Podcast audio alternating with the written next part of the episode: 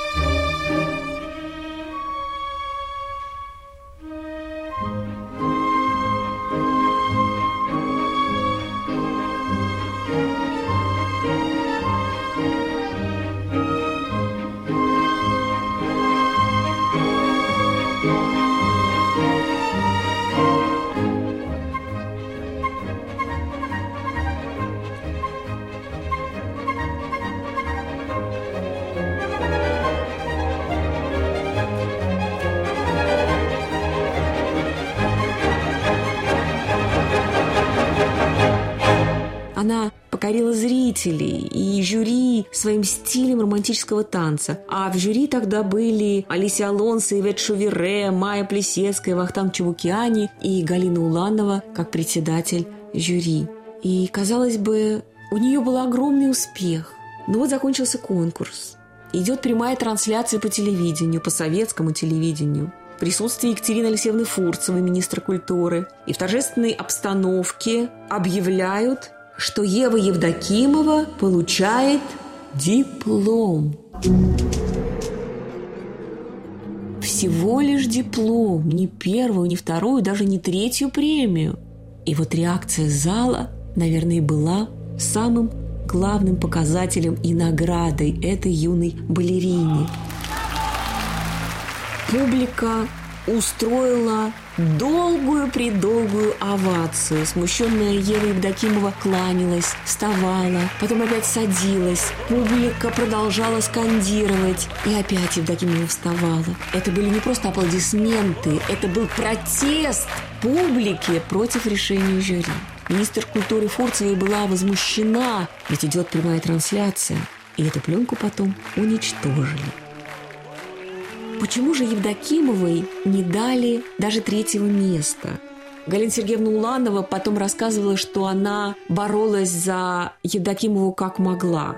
Да, она показала не конкурсный танец. Конкурс – это демонстрация технического совершенства. У Евдокимовой была прекрасная техника, но она это не ставила во главу угла. Она просто была собой. Она показала очень тонкую индивидуальность и стиль. И еще не надо забывать, что в то время распределение наград на международных конкурсах это было дело государственной важности, так же как первая премия Вана Климберна на конкурсе Чайковского или международные футбольные матчи. И, безусловно, большую роль сыграло и то, что рождена Ева Евдокимова в эмигрантской семье.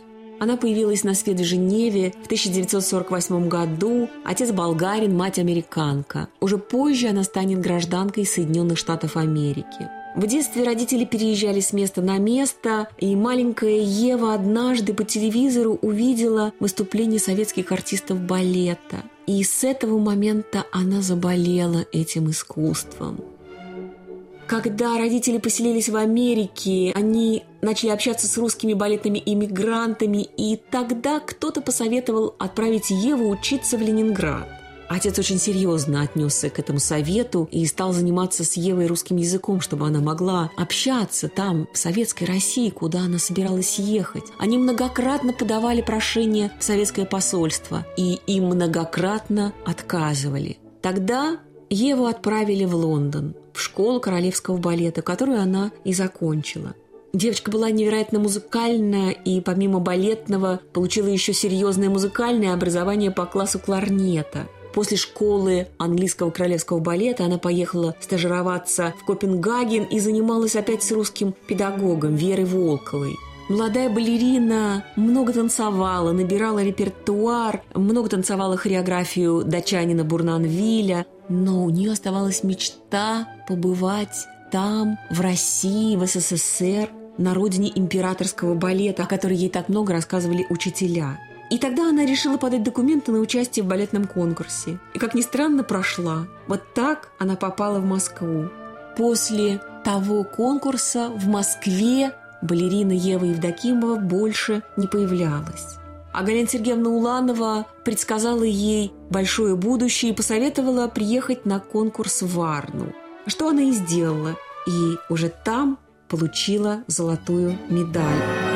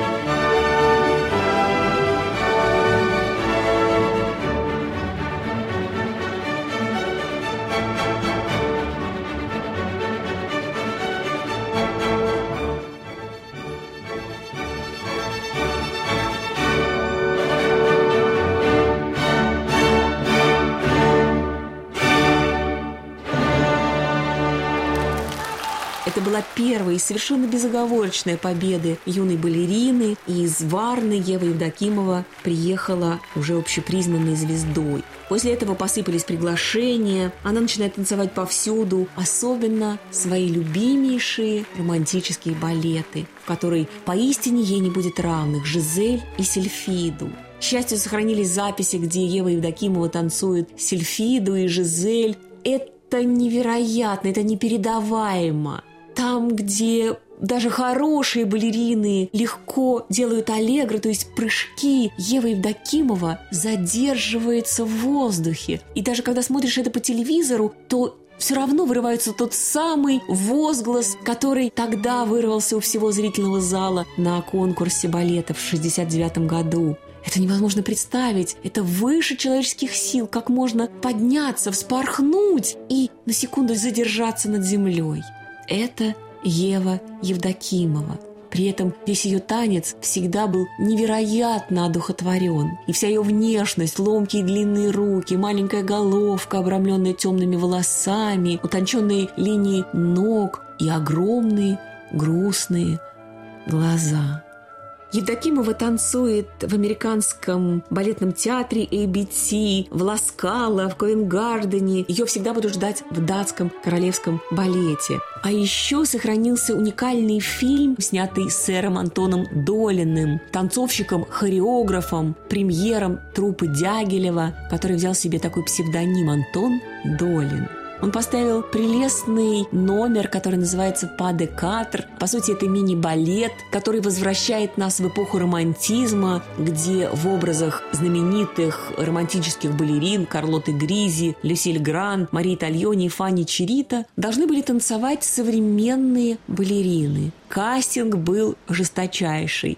Вот кого выбрал сэр Антон Долин. Итальянку Карлу Фрачи, француженку Гелен Тесмар, знаменитую гранд-даму кубинского балета Алисию Алонса и в образе легендарной датской балерины прошлого Люсиль Гран выступила Ева Евдокимова – это изумительная запись, где танцуют вместе четыре примадонны. Каждая имеет свое маленькое соло, где она может выразить свою индивидуальность. Есть общее начало, общий финал. Но вот этих общих сценах удивительно смотреть, как каждая из этих прелестных балерин сохраняет свою индивидуальность. Танцуя вместе, даже делая одинаковые движения, они не становятся кардебалетом. Каждая сохраняет свой стиль, свою индивидуальность и свой шарм. Это совместный и, тем не менее, абсолютно индивидуальный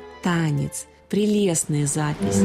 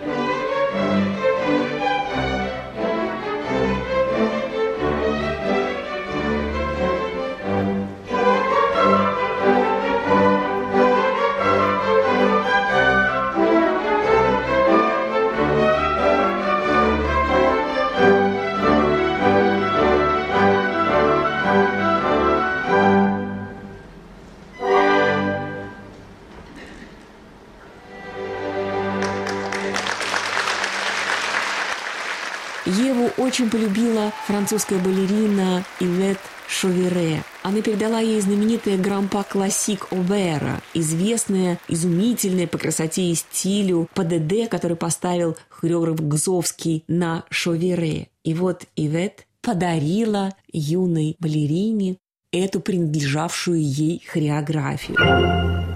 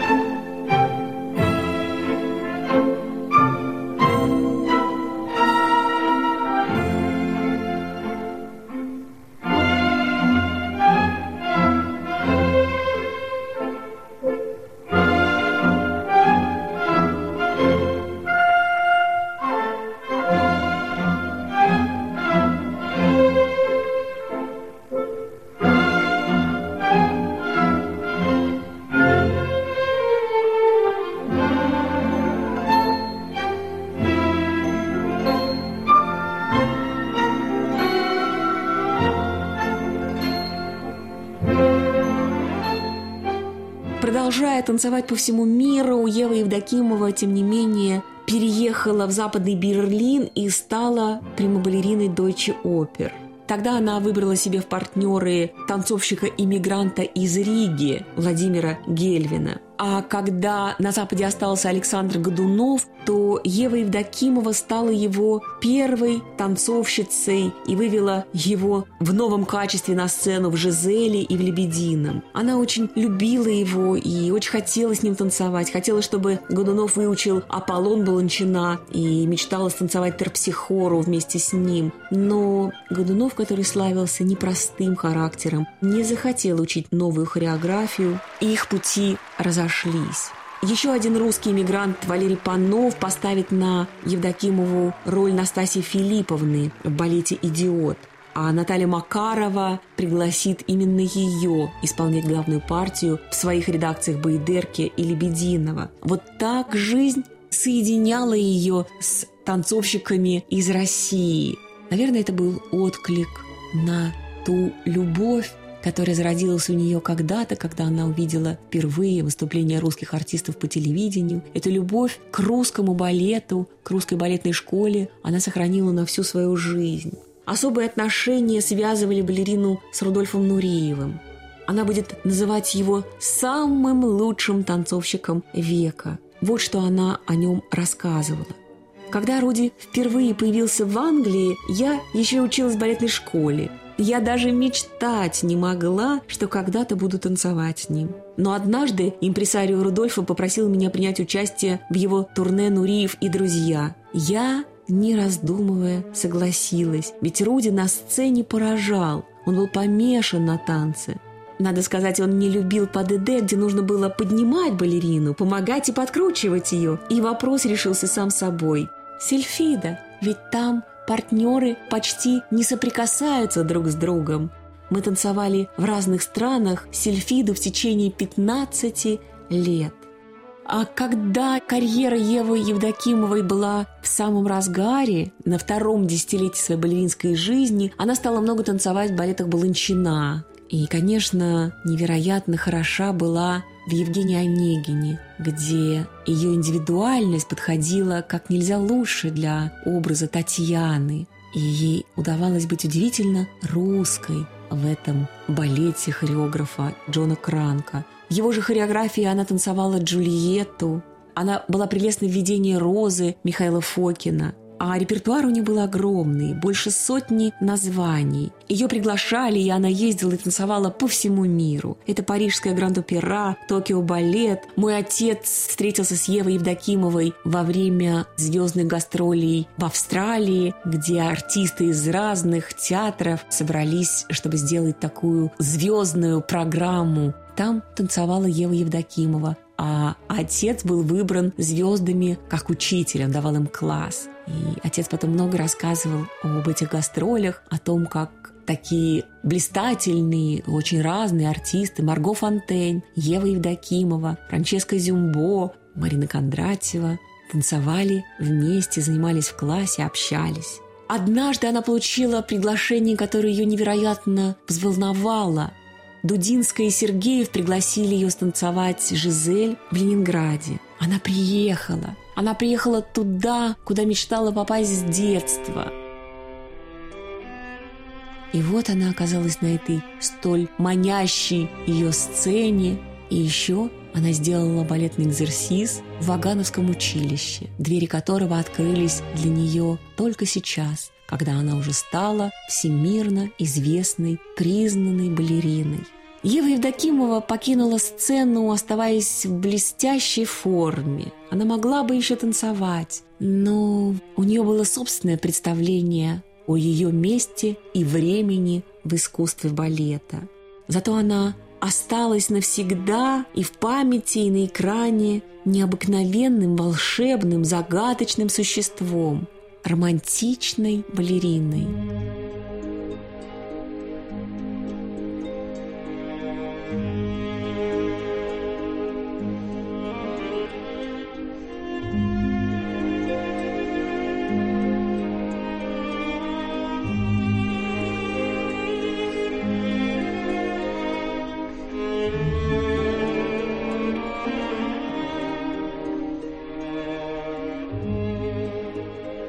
После того, как она оставила сцену, она пробовала немного играть на драматической сцене в Нью-Йорке, преподавала в Токио. В Токио ее очень любили. Потом иногда появлялась в судейских бригадах балетных конкурсов в Варне или в Париже, в японском Саппоро. А последние годы она жила в Нью-Йорке затворницей.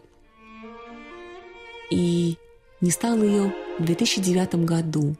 Почему-то, рассказывая о Еве Евдокимовой, у меня возникает какая-то параллель с нашей русской балериной Ольгой Списивцевой.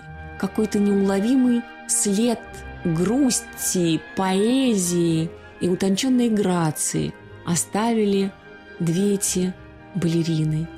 Так искусство балета передается в воспоминаниях, в преданиях, в ощущении. И Ева Евдокимова, балерина, танцевавшая на всех мировых сценах, имевшая американское гражданство, останется навсегда великой романтической танцовщицей. На этом я прощаюсь с вами. Ваша Илза Лиепа. Вы слушали авторскую программу Илза Лиепа «Балет ФМ». Каждый понедельник на волнах радио «Орфей». Балет ФМ. Здесь звучит танец. Программа подготовлена при финансовой поддержке Федерального агентства по печати и массовым коммуникациям.